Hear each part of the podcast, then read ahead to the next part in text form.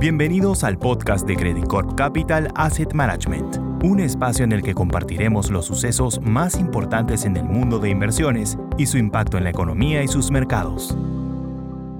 Hola, ¿cómo están? Soy Klaus Kenfe, Executive Director de Credit Corp Capital Asset Management. Y hoy día, 28 de octubre, quería contarles cómo ha estado esta semana la renta fija y la renta variable y algunos acontecimientos que han pasado esta semana.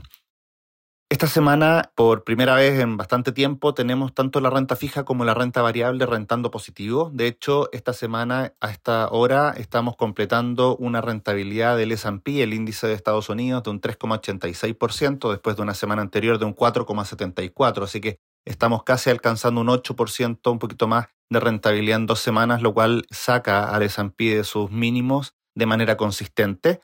Lo que sí, efectivamente, esta subida nos hace pensar que tal vez ya no queda tanto en el corto plazo, podríamos vender un poco de acciones para volver a comprarlas en un escenario en donde estén algo más baratas. Por el lado de la renta fija, los bonos investment grade tienen una semana positiva de algo como 2,28% después de dos semanas en donde tuvieron caídas de 2 y 1% aproximadamente.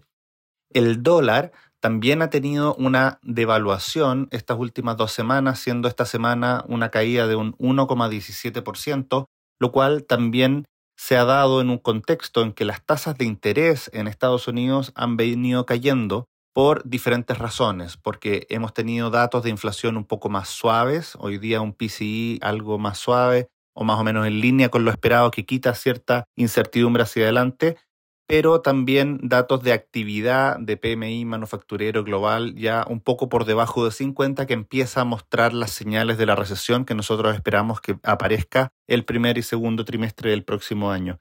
Las tasas de interés a 10 años cayeron desde niveles de 4,40 a cercano a 4% este año, lo cual nos parece ya un nivel más justo y más razonable de cara a las subidas de tasas que seguirán existiendo por parte de la Fed de 75 puntos básicos el próximo mes, ¿cierto? Y de 50 puntos básicos en diciembre. Ese es nuestro estimado de aquí a fin de año. Y de ahí, eventualmente, la Fed podría seguir subiendo otros 50 puntos básicos más o ya empezar a pausar sus subidas de tasa.